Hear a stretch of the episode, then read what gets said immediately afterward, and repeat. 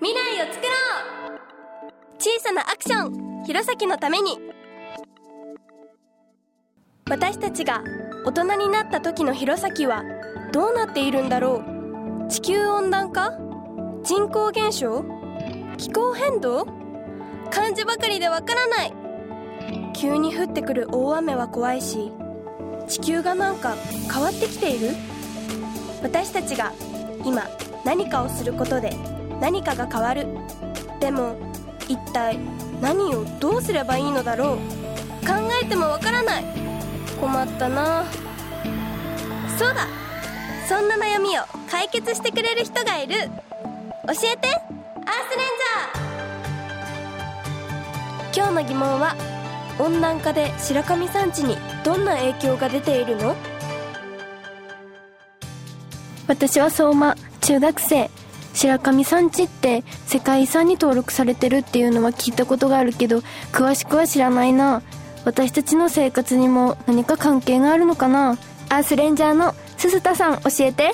はいこんにちは。こんにちは。アースレンジャーの鈴田です。はい。白神山地の世界遺産っていうのははい。ブナの森があすごく広い面積が残っているのでユネスコから日本で初めて世界遺産に指定されました。ブナの森がどうしてそんなに残ったかというと、はい。えー実は清州林道という林道を計画していたんですがうん。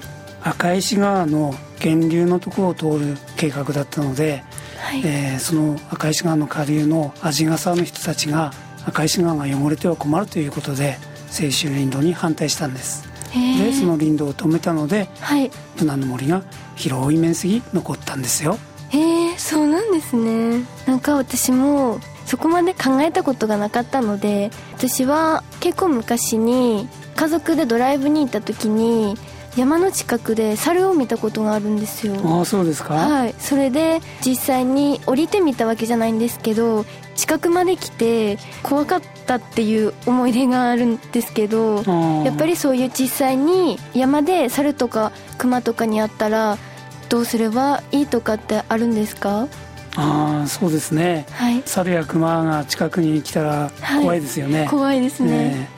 猿は集団で行動するのでよくわからないんですけれども 熊は、はい。うん騒いだりしないでじっとこう見て、はい。えー後押しさえするようにして、うん。えー離れるっていうのがいいと聞いています、まあ、私は鳴き声は聞いたことあるんですけど会ったことはないないので、はい。えー先輩からあのそうやって熊と会った時に対処して助かったっていうのを聞いたことはあります。ただ最近の熊は生態が変わっていて人を襲う熊も結構出てきてはい。えー実際に白神山地で親子なんですが後ろの方から熊に襲われてはい。大怪我をしたという人がいます、えー、大変ですねそれは。ねそういうあの熊とかにあったっていう被害はあの年々増えてったりしてるんですか？そうですね。猿も熊も人里の方に年々降りてきていろいろ畑のものを荒らしたりっていうのが増えてるようです。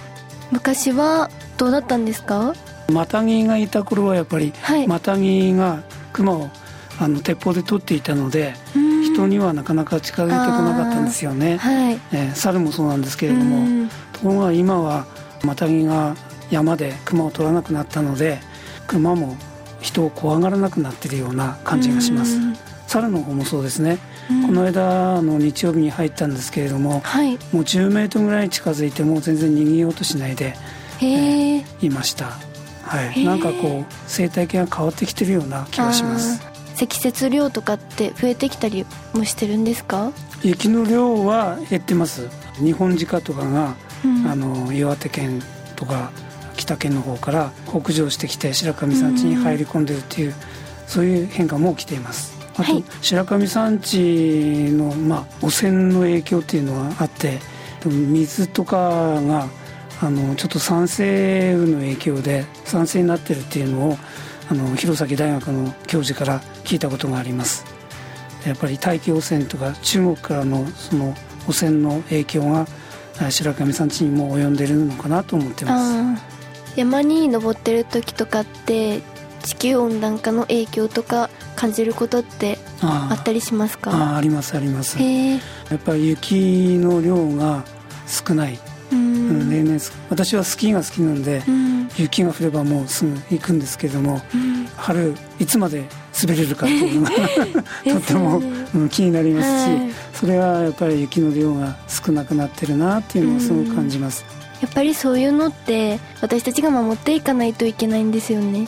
大気汚染とか環境汚染っていうのは、うん、やっぱり私たちがいろんなことを我慢することによって減らすことができると思います、うん、えー、昔私が子供の頃っていうのは世の中が高度経済発展の時でどんどん便利になって、はい、何でも便利なものを使ったり作ったりっていう社会だったんですけど、はい、今はちょっと便利さを我慢して暮らさなければいけない社会に変わってきてるんじゃないかなと思います、でもなんかそうやって我慢するのもなんか大変ですよね。なんかいろいろ我慢しないといけないってなったら。うんそうですね本当は私たちの世代の借金はあなたたち若い人たちに負わせてるんですけれども、はい、でももう環境がこう壊れかかっているのは事実なのでこれを受け止めて環境を少し保全していくっていうかえー、そういう社会を自然環境にいいものをこう選んで使うとか、はい、えーと、再生できるものは再生して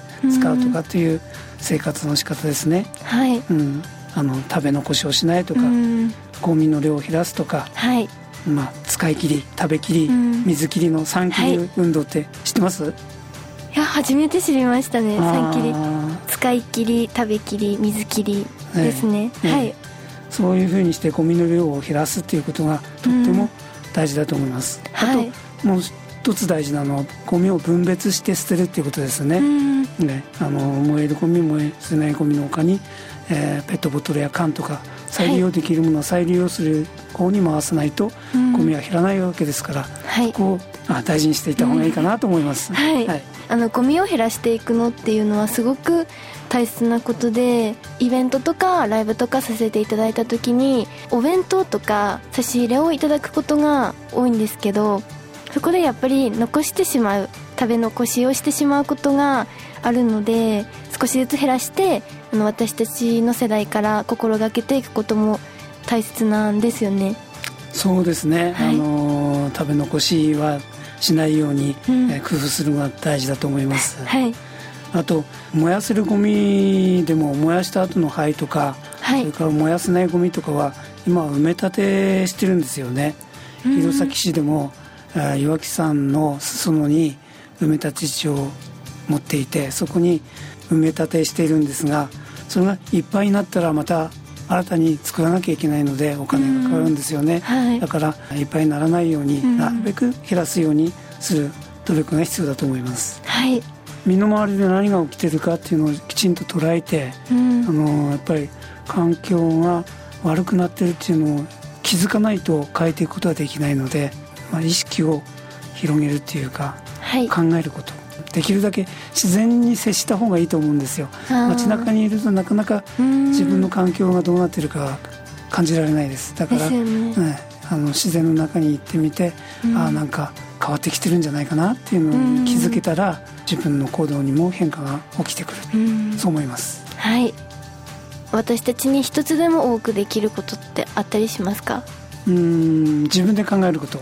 大人は昔の考え方しかできないほとんど特に年取ると、はい、あの固定観念にとらわれてしまうので若い人たちは自分で考えて自分なりの解決方法を探っていくっていうのがとても大事だと思います、はい、とにかく今までにないことが今起きています、うん、だから今までの知識今までの考え方では対応しきれないっていうのが起きてるので、はい、うん、自分たちの考え方はい、うん、大人に負けないで頑張ってほしい、はい、はい、頑張っていきます、はい、一人一人の行動が未来を変えることになる。小さなことだけど積み重なると地球規模で影響が出る。今私たちがやらなければいけない。そして皆さんも。Cool Choice. Action Card. 普段の暮らしでできる気候変動対策の切り札。クールチョイスアクションカードシェアをして省エネ効果発揮する。最近増えているシェアオフィス。新しいコミュニケーションが生まれネットワークが広がるだけでなくエネルギーをシェアして省エネにつながります。